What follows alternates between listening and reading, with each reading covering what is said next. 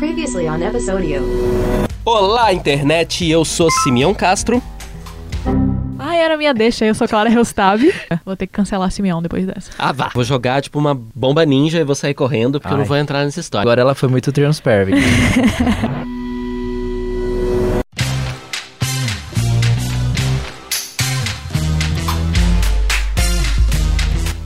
Olá, internet! Eu sou Simeão Castro. Eu sou Clara Reustab. e eu sou o Leandro Nunes. Tá ouvindo a gente em tempo real? Então você sabe que hoje é dia 1 de abril, dia da mentira. Mas apesar da gente não mentir pra você, o nosso tema de hoje é Fomos Enganados. Ai, ai. Esse é o episódio de hoje em que a gente vai falar sobre aquelas séries que pareciam ser uma coisa, mas acabaram sendo outra completamente diferente. No meio dessa pandemia de do novo coronavírus, a gente tá aqui No gra- nosso bunker. no nosso bunker. No maior estilo Unbreakable Kim Schmidt. É, eu tô aqui medindo a distância de um metro e meio pra ficar longe de todo mundo. mas gravando o episódio pra gente estar junto com você aí no seu isolamento doméstico, tentando evitar ficar doente.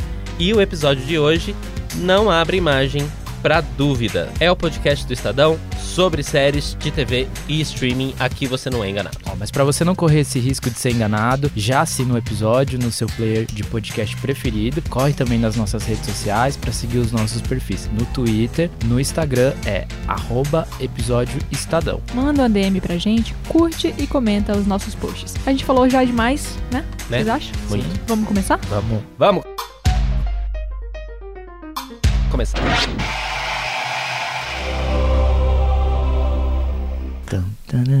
Mas então, gente, não, então, É, Eu coloquei aqui Game of. Thrones primeiro, mas não precisa ser. Eu preciso até pensar.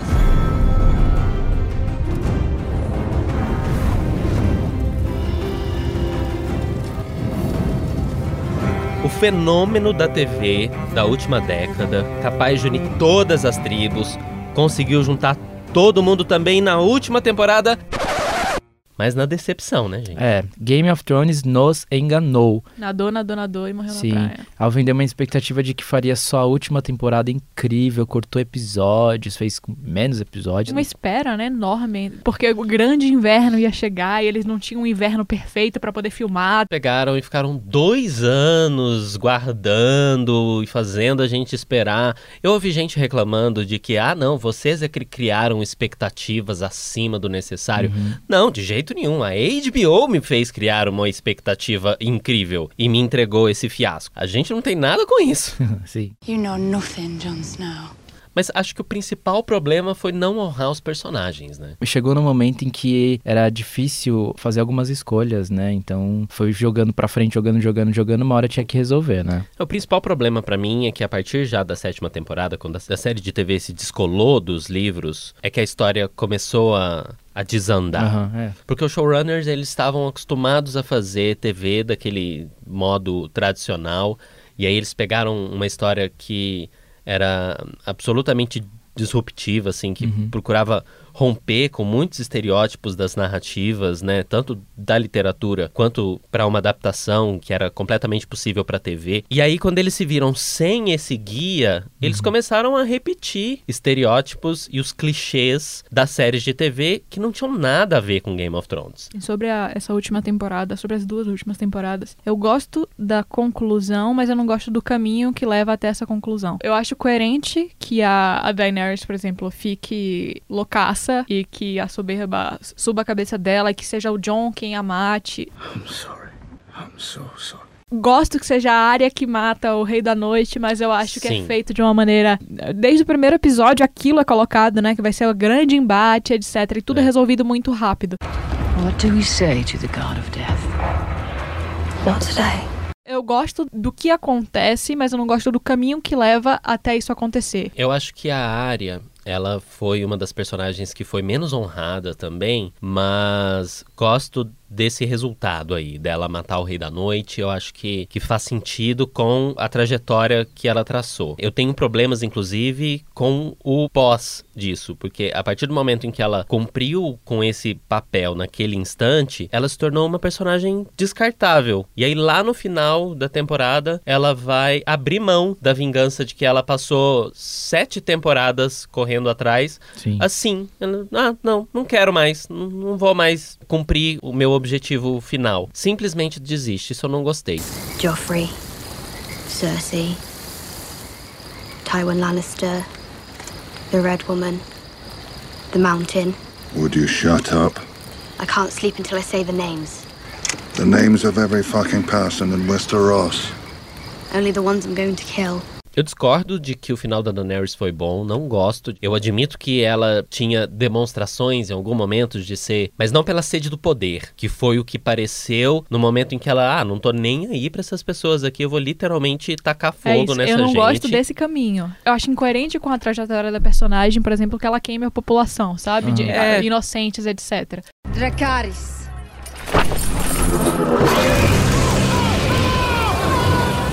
Era o que eu ia dizer, porque ela se vendia e ela convencia, né, os povos a segui-la, justamente sendo a quebradora de correntes, aquela que deixava os povos escolherem seguir os próprios caminhos que eles queriam. Eu vi gente, ah, mas ela deu opção para outros povos de ou segui-la ou morrer. Não, não foi exatamente isso, né? Era ou segui-la ou continuar cativo daquelas pessoas que faziam deles escravos. Aham. Era romper com uma lógica que estava sendo estabelecida e se apresentar como opção, não se impor como opção, que foi o, que ela fez ao botar fogo com o dragão na cidade inteira. Eu vou um pouco pela linha da Clara também. Uma da- das questões da loucura da Daenerys, eu acho super literário, porque é uma tragédia anunciada. Eu acho que Game of Thrones se apresenta como uma série onde os clãs vão, vão lutar, onde famílias vão se impor a partir da natureza de cada uma delas, a partir da região onde elas vivem. Então, essa loucura anunciada que vinha da geração do Rei Louco, da ascendência da Daenerys, tem muito a ver com isso. Então, pra mim, é, é super literário e quase previsível de que de fato isso ia acontecer. É óbvio que também o caminho ele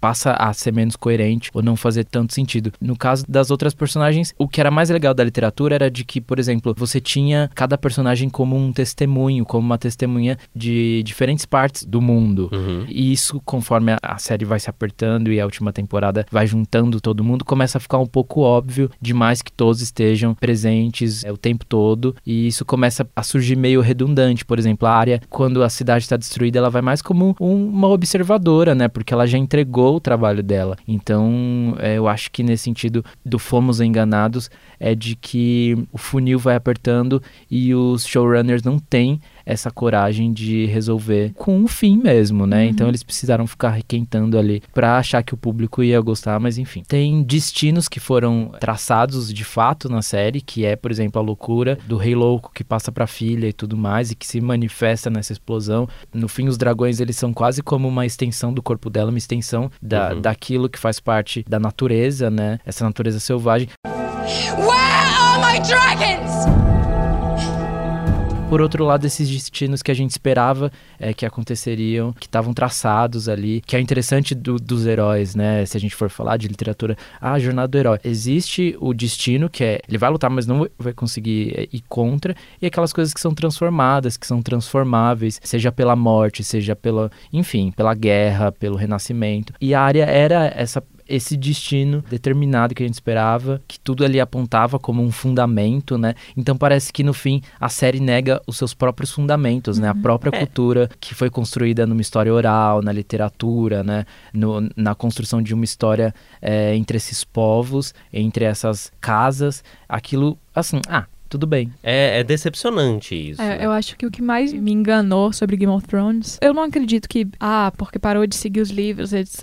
Não, porque havia sempre a consultoria com o George R. R. Sim, Martin. uhum, Tipo, sim. o que mais importa, que é o destino da história, eles sabiam qual ia ser. Uhum. Mas o jeito que eles fizeram perdeu totalmente a essência do que era Game of Thrones. Game Sim. of Thrones é aquela série que não tinha medo de fazer nada. É. É aquela série que na primeira temporada mata o protagonista, É. sabe? A cena do casamento vermelho, sabe? Que são coisas que te surpreendem e que fazem total sentido numa narrativa, que não são colocadas de uma maneira totalmente gratuita, sabe? Pra mim, a última temporada eles só vão jogando assim coisas, Uhum. atirando e deixando outras sem respostas. Por exemplo, toda a narrativa dos caminhantes brancos você não sabe. Acabou ali, você não É. sabe de onde eles surgiram, que é uma coisa que ficou solta, aquele arco do Brain, né? Que ele Aham. encontra os, os filhos da floresta e tudo isso fica sem resposta. O Azor Ahai, que foi mencionado, questão básica de roteiro. Você não menciona uma coisa se você não vai dar uma solução pra ela depois, sabe? Sim. E é isso que me incomodou muito, que nas outras temporadas era muito, muito bem escrito, sabe? Nada ficava sem resposta. Podia ficar ali sombrio durante muito tempo, Uhum. mas depois aparecia e fazia sentido. Pra mim, depois da, da quinta temporada, ladeira abaixo, assim, só coisas gratuitas pra me encher linguiça. Dá pra melhor, com certeza. Que a gente ia mudar melhor,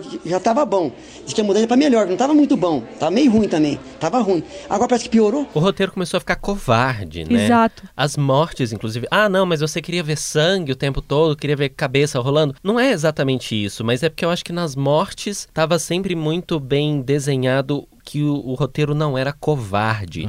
Eles mostravam a coisa nua e crua.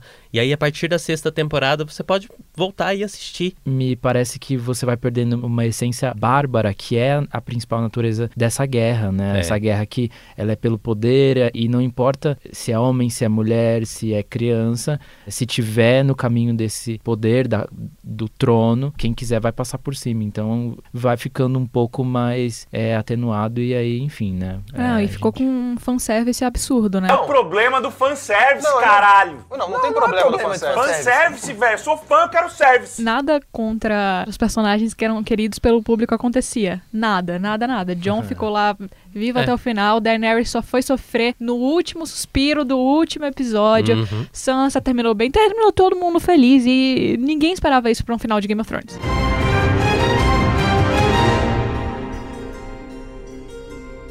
One, two, one, two, two. Yeah, I'll be fine. Yeah. A gente não ensaiou. Ainda bem, né? knows it. The good Lord knows it. The good Lord knows it. O Simeon aqui do lado é, tá um pouco incomodado, assim. Hater. Ele odeia os australianos. Não, não tem nada com É, isso. Essa série a gente te rachou aqui. Please Like Me, uma série australiana. A gente vai criar aqui algumas alguns- conflitos. Alguns conflitos. Conflitos, Porque os meninos foram enganados por um motivo e eu fui enganado por outro. Por que, que vocês acham que vocês foram enganados com Please Like Me? Bom, ó, a série de comédia dramática, ela foi criada por um, por um comediante que chama Josh Thomas e é o personagem na série tem o mesmo nome dele, Josh. E a série tem quatro temporadas, episódios bem curtinhos. Eu adoro séries com episódios curtos. Se tem 17 minutos, 18 minutos, eu já tô ajoelhando e ligando a televisão. Please Like Me é uma dessas séries e que fala sobre muitas e muitas coisas. Ela foi lançada em 2013 na Austrália e ficou até 2017, quando foi um, um final bem doce, assim, pronto, acabou e a gente ficou feliz. Mas eu fui enganado por um motivo. Por quê? Essa foi a pergunta. Você enrolou uma, um monstro e não falou por quê. Posso guardar esse um pouquinho? Eu quero falar um pouco sobre a série antes de Fala, Simeão fala, Clara. descascar Ai. tudo que ele quer descascar. Fala. Hum. É, é uma produção de um canal australiano que chama ABC2. E uma coisa interessante é que ele estava escalado para ABC One, né? Que é o principal Ah. de todos. Hum. Só que a série era gay demais. Era gay demais para o ABC One. E rola essa dualidade sobre o gênero da série, que no caso foi o que me enganou, entre o próprio Josh e o showrunner da série. Porque o Josh vende a série como comédia e o showrunner vende como drama. E aí tem essa briga entre os dois. Então eu fui enganada porque eu fui esperando uma coisa e eu fiquei destruída. Mas eu não entendi, claro. Você série foi é enganada ele. porque você achava que era um drama ou você achava que era uma comédia? Eu achei que era uma comédia. Ah, então Nossa, você eu vi foi aquela, mais- aquela cena de abertura que tem um, o diálogo entre ele e a namorada, né? Sim. Que ele real, Uhum. que a namorada fala, não, você é gay sim. Ele fica em negação. I think we should break up. Oh. Oh, that's bad. I just. I kind of feel like we've drifted, you know? This isn't good at all. Also, you're gay. What? No. No, no, I'm not. E depois fica super feliz porque Aham. ela terminou com ele. Fiz, pô, comédia, humor meio estranho, porque é um humor não americano, né? Uhum. Que a gente não tá tão acostumado. Tem uma influência ali de humor britânico Muito. por conta da colonização, né? Sim. E aí eu fiz, ah, pô, humor diferente, mas ainda humor. E aí vai ficando sombrio, assim, a- as temáticas vão ficando sombrias até o fim da série. A última temporada, pra mim, é, é- Meu Deus do céu, que carga dramática é essa que eu não vi chegando, sabe? de fato tem essa essa questão do gênero aí, essa dramédia ou uma comédia dramática, ela vai se acentuando, o drama vai se acentuando ao longo das, das outras temporadas. Eu me enganei achando que era só isso. E também por essa questão da sexualidade. Ah, é um menino de 20 e poucos anos descobrindo a sexualidade, mas não é só isso. Então, eu acho estranho quando vocês dizem que foram surpreendidos com a série ser dramática, com a carga dos sentimentos e tal. O primeiro episódio, desculpa, mas falar de Please Like Me vai ser chuva de spoilers. É. Não, não tem jeito de falar de Please Like Me sem, sem falar de spoilers. Mas o primeiro episódio é uma tentativa de suicídio. De onde que vocês tiraram que isso seria uma série de comédia ou que não teria carga dramática? Assim, é, tá ali o tempo todo, todas as, as questões psicológicas, todos os pesos emocionais. Eu fui enganada eles pelos tons desenhados pastéis. o tempo todo. É, eu fui enganado por aquela casa belíssima que eu queria morar naquela casa. Eu fui enganado por essa série porque, por mais do que ela ser vendida como uma série de comédia e ser uma série de drama, ela foi vendida, assim, todo o pacote gráfico, em, em toda a roupagem da série, ela me foi vendida como uma série boa e ela não é. Vamos continuar. A série é uma criação do Josh Thomas e ele contracena com o Thomas Ward, que também é um comediante. E que também tem o mesmo nome. Eles são melhores personagem. amigos na vida real. E são melhores amigos na série também. É, esse tipo de criação é muito interessante. A gente começa a pipocar aqui no conteúdo nacional, no streaming nacional, alguns tipos de, de produção dessas. Mas é interessante que o roteiro, a direção, enfim, a direção e os personagens, os atores estão em cena. E tem um outro trabalho que não é só o de ator, né, mas de comediante, que são coisas que para algumas pessoas parece muito semelhante, mas é muito diferente e que de fato interfere no resultado da produção. Acho que isso que causou todos esses ruídos por aí e tudo mais. O fato deles serem super amigos também dá um entrosamento, dá muito entrosamento nas cenas, mas eu queria falar dos outros. Eles moram nessa casa, né? O Tom namora a Claire. Pra mim, essa série é de um amontoado de gente irritante, porque... E de gente... Ai... And he says that Oprah isn't good for people because she keeps telling everybody they can be better. And they probably can't be better, can they? He says that everybody seems to think it's really good to be aspirational, but what we need is more people to believe that it's really good just to be satisfied. And he thinks that that's what's wrong, and he blames Oprah for that. I mean, I don't blame Oprah for that. I mean, it must be really hard to do what she did uh, while she was struggling with those weight issues. I think she probably had a thyroid problem. Mas eu adoro isso, eu odeio o protagonista. Eu acho ele super, super irritante, mas eu me identifico com Aham. ele por causa disso. O Fomos Enganados do Bem, que é aqui sou eu, vou defender, até o fim desse episódio eu vou defender, é que a série entra com esse tema que a gente já falou e que o Simeão também falou do suicídio e da doença mental, dos transtornos mentais, de uma maneira muito interessante. A mãe do Josh, no primeiro episódio, tenta se matar. E a partir disso acontecem muitos desdobramentos. Ela, em, em um momento, ela vai ser internada numa clínica e ela funciona como uma, um motivo de reunião. Assim, ela atrai o pai, né, que era casado com ela, o Josh, que é o filho, os amigos e tudo mais. Então, ao longo da série, ela vai crescendo e trazendo esse assunto sempre no debate ali, no calor, diante de uma cena como essa, né, de suicídio. E além da mãe, é, a mãe conhece uma mulher, né, na, na clínica e Sim. elas acabam ficando amigas. Essa mulher, ela, ela tem um stand-up que ficou super famoso Maravilhoso. Sim, sim, na sim. Netflix. É a Hannah Gadsby. Sim, e o isso. stand-up chama Nanette. Pô, é, é muito interessante vê-la interpretando, né, apesar de, do- de alguns dos problemas que ela interpreta serem Sim. problemas que ela tem realmente, que é uma coisa Uhum. que acontece na série como um todo. Vai começar pelos nomes, né? Uhum. O tempo todo eles estão É. colocando ali questões que, que são meio autobiográficas, transformando isso em roteiro. Because it was illegal when I came out in Tasmania in 1990. Well, no, I wasn't coming out, I was going, oh, I like women. Um, that's why I studied art history.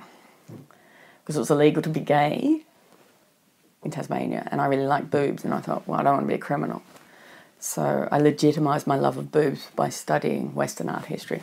Lots of boobs. Coisas que, que não me agradam nessa série, que me fizeram desgostar dela mesmo. Eu acho muito esquisito um cara resolver colocar o próprio nome dele num personagem que é desprezível. Eu não acho. O Josh menospreza todo mundo ao redor dele. Até no piloto, quando ele diz que ninguém ia achar o Tom, que é o melhor amigo dele desde criança, ninguém ia achar que ele seria interessante ao ponto de alguém dar em cima dele no sentido assim, de chegar e de tentar um contato e tal. Ele menospreza o melhor amigo dele. Mas eu acho que isso revela um problema do próprio Josh. Eu acho que ele tá super infeliz consigo mesmo, por todas as questões de não aceitação. E aí ele é tóxico com o seu entorno. Sim, tudo bem, mas aí eles vão fazer no último episódio o que seria o, o fundamental pra série inteira, que é meter o Josh na terapia. Você tá brava? Não, querida, não tô brava. A questão é a Tadinha, seguinte. tá Não é, não, não é tadinha. É uma questão é que, inclusive, com você. Agora, outra coisa que me incomoda muito, e essa é- esse é um incômodo assim, Ah. real. O Josh é um jovem imaturo de 20 anos, o personagem, mas o intérprete dele, que é o Josh,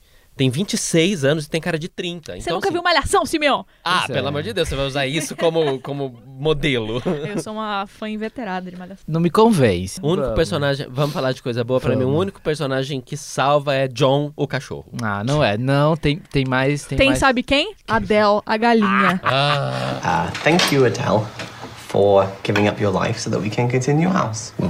I heard that you settled down, that you found a girl and you're married now. I heard that your dreams came true. Uma outra coisa que me incomoda é que o Josh, ele é Ele tá impossível hoje. O Josh, ele é absolutamente irresponsável com os sentimentos das outras pessoas e, como se já não bastassem os problemas próprios delas, ele desregula a vida mental de todos os namorados dele. Eu acho super verossímil. É, é que é, você queria que eles corressem risco de vida, por assim, tipo, porque dá- tem séries em que às vezes você é tóxico e a pessoa morre, ou ela é morta. Mas ele Nesse coloca caso, eles não. em risco. Corre aqui, Yu. Pra mudar um pouco, o que eu adoro na série, além das aberturas, é de que tem muita comida, muita comida, muita comida. Eu tava pensando nisso agora. Vá assistir Please Like Me bem alimentado, porque na abertura já tem comida, você já fica mal. Exato. Muito bom. Só preciso admitir que eu gargalhei quando o Josh tá num momento super íntimo e fofo com o namorado dele, o Arnold. E aí eles cantam Kiss Me, aquela música do Sixpence None the Richer. E aí começa a tocar Kiss Me na cena. Eu achei fofo, eu achei engraçado e isso me surpreendeu. Eu preciso admitir. Kiss me right down the milky twilight. Swing, swing. Na. You wear the shirt and I will wear the trap. Whoa, kiss me Okay. right down the milky twilight.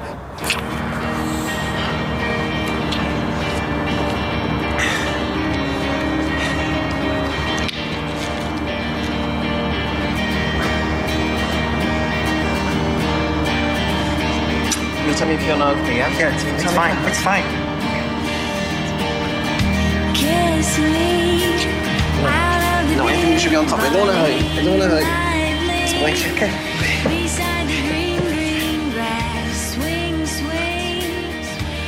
That's okay? Okay, yeah, you please just never ask me if it's okay during sex again, yeah? This is a love story.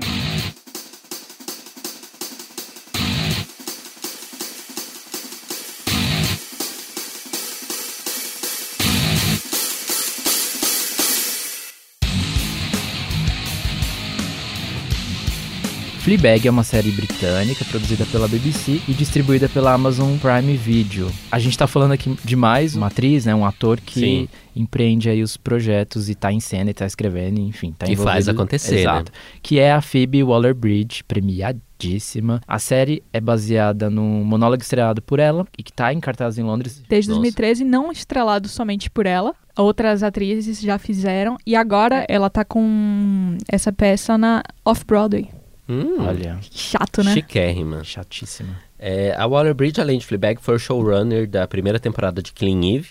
A Killing Eve é aclamadíssima, né? Que é estrelada pela Sandra Oh, que ficou mais conhecida pelo papel dela em Grey's Anatomy. Ela também é roteirista do novo filme do 007, o No Time to Die. Sem tempo, irmão. E fez a voz do droid L337 em Solo, uma história Star Wars. Congratulations, you're liberated. Scoot. I don't know. Free your brothers and sisters or something. Just give me some space.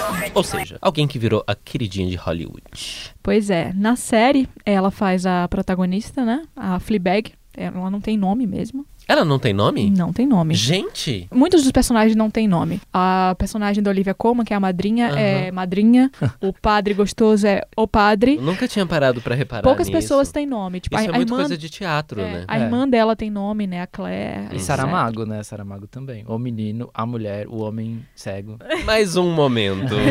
Mais um momento, Leandro, com É, referências. E Fleabag é uma expressão, né, britânica que quer dizer, sei lá, na sarjeta, no esgoto. Uma coisa bem pejorativa. Na assim. sarjeta é bem brasileiro, né? É, a série conta a história dela, né, essa mulher, Fleabag, sem nome.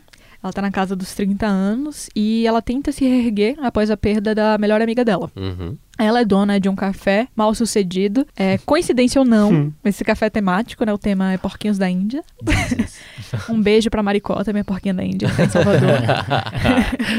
ela tem um relacionamento bem conturbado com a família dela, é, especialmente depois da morte da mãe, né? Ela e a irmã Claire, elas não conseguem se entender. E as duas né, têm ainda uma relação que é pior do que as duas têm entre si, é com o pai, porque depois que a mãe morreu, o pai se casou com a madrinha delas, que era a melhor amiga da mãe. E ela é interpretada, essa madrinha. O papel foi escrito já pensando nela, Uou. a Olivia Colman. Ninguém que, menos que que já foi exaltada por mim mesma no episódio passado. Pelo papel dela em The Crown. Sexhibition. I've taken a photo of my naked body every year for the past 30 years. Why? Well, I think it's important for women of all ages to see how my body has changed over the years. Eu tive uma impressão de que a gente já falou nos bastidores sobre Fleabag algumas vezes, desde que a gente começou esse episódio, é, eu tenho a impressão de que foi uma, uma celeuma, assim, todo mundo que viu a primeira temporada de Fleabag, quando viu a segunda, ficou assim, que é isso? Que... O que tá acontecendo? Eu fiquei assim, na real, na primeira temporada, porque todo feedback que eu recebia sobre Fleabag é de que era uma série de comédia. E aí, quando eu comecei a assistir, eu falei, não, isso não é comédia. E ficava se tentando uma veia cômica o tempo todo Uhum. que parece que não encaixava com os temas que estavam sendo tratados.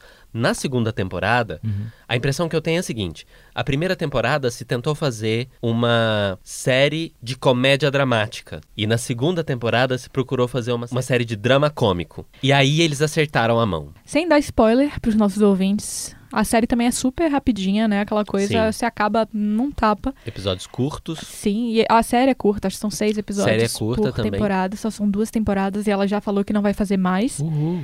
É, a pessoa que sabe acabar no auge, né? Exato. Pra situar os nossos ouvintes sobre a trama, eu arranjei um jeito de dar uma resumida. Vai. A primeira temporada é sobre uma pessoa que tá se auto-rejeitando. Uhum. E a segunda temporada é sobre essa pessoa num processo de autoaceitação. Pra não entregar tanta coisa. Faz bastante sentido. Dá muito problema, né? E antes da gente entrar nas nossas discussões acaloradas, eu acho importante ressaltar que ela ganhou seis M's, foi a maior vencedora do M passado, incluindo melhor direção, roteiro, atriz e série de comédia. Esses três últimos, né? Roteiro, atriz e série foram dados pra quem? Phoebe Waller-Bridge.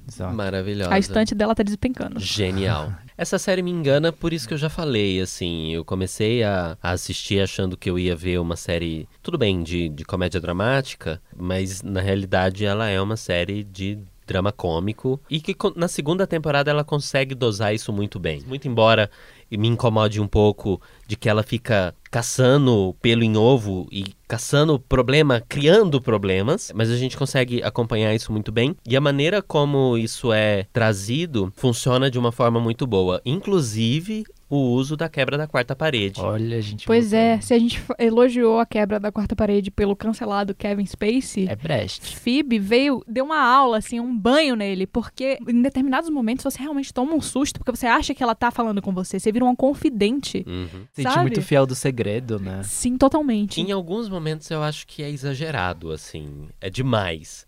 Mas eu, Eu, acho que ela é isso. Eu funciona acho bem. que na segunda temporada ela aprende a usar melhor. É, Não, a segunda temporada muda bastante, né? De tom. Na primeira temporada, dá pra perceber que ela tá muito perdida, né? Uhum. Ela tem, tem um, um namorado que ela fica terminando e voltando, terminando e voltando. Mero comodismo. Sim. Ela tá com uma obsessão, assim, por sexo, né? Ela até acha que talvez seja... A gente passa a achar que ela talvez seja ninfomaníaca, Uhum. etc. Mas depois a gente vai ver que tudo isso que acontece com ela é uma mera fuga, né? Que ela não tá querendo encarar o que acontece. E falando da obsessão dela por sexo, há uma cena maravilhosa que a personagem se masturba assistindo um discurso do Barack Obama. We also know that populism can take dangerous turns, and there will be difficult days along the way.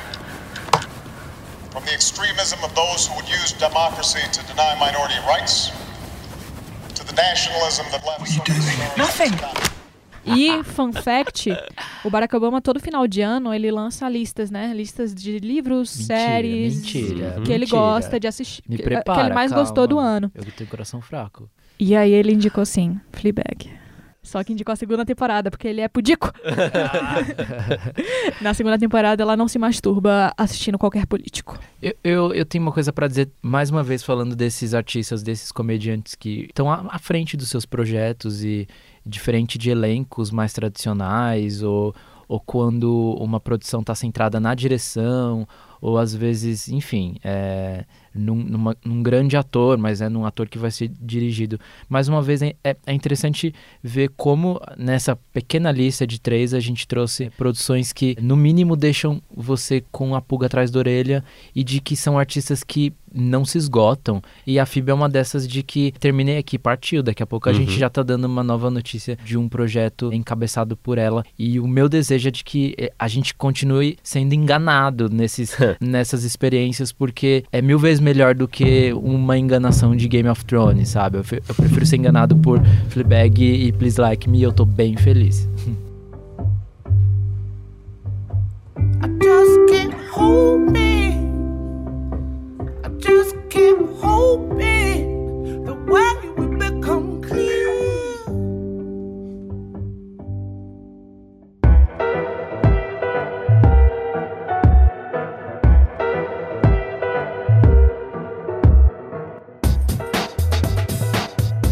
E o Vi Recomendo de hoje é com a atriz Alice Wegman.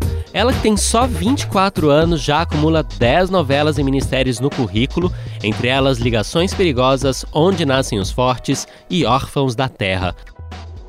Olha, eu vou indicar a Justiça, que é uma série da Manuela Dias e do José Luiz Villamarim. Eu acho uma das melhores séries do Brasil já feitas por aqui. É, acho o roteiro uma coisa assim, é, é muito impressionante, porque são várias histórias que acabam se cruzando. Então, a protagonista do segundo capítulo passa é, fazendo uma figuraçãozinha no, no quarto capítulo. E essas histórias vão se entrelaçando de muitas formas. É, são, acho que, se não me engano, 20 episódios só. Mas é uma série, tipo, revolucionária, assim. A direção é maravilhosa também, são, são cenas bem fortes, bem impactantes, assuntos muito pertinentes. E eu acho que vale super a pena assistir. Obrigado, Alice, fazendo história aqui no episódio, recomendando a primeira série nacional. Muito legal. Obrigado por ficar com a gente nesse episódio, seja ouvindo enquanto lava a louça, faz comida, no conforto do seu isolamento social por causa do novo coronavírus, como estamos todos, agora em 2020. Se você está ouvindo aí com o tempo passado, espero que a gente já tenha superado Sim. essa crise. Mas enquanto a gente não supera, se a gente conseguiu fazer companhia nesse momento, já foi ótimo. Vamos continuar interagindo então nas redes sociais, tanto no arroba episódio Estadão, quanto nas nossas próprias redes sociais. A minha é arroba Leandro, com D-R-U-H no final. O meu Twitter e Instagram e todas as redes sociais aí você me encontra procurando por Simeon Castro, sem tio. É bem fácil de me achar. Me procura lá, me manda DM, começa a me seguir, a gente vai conversar. No meu caso, complica um pouco. É arroba Clara, R-E-L-L-S-T-A-B de bola. Clara Hellstab, também no Twitter Instagram. Mas além de seguir a gente, não deixa de entrar no estadão.com.br também, seguir o arroba Estadão, Estadão Cultura, para acompanhar as notícias. Indica também a gente para todo mundo. Acabou! Acabou. Até Tchau. mais. Tchau.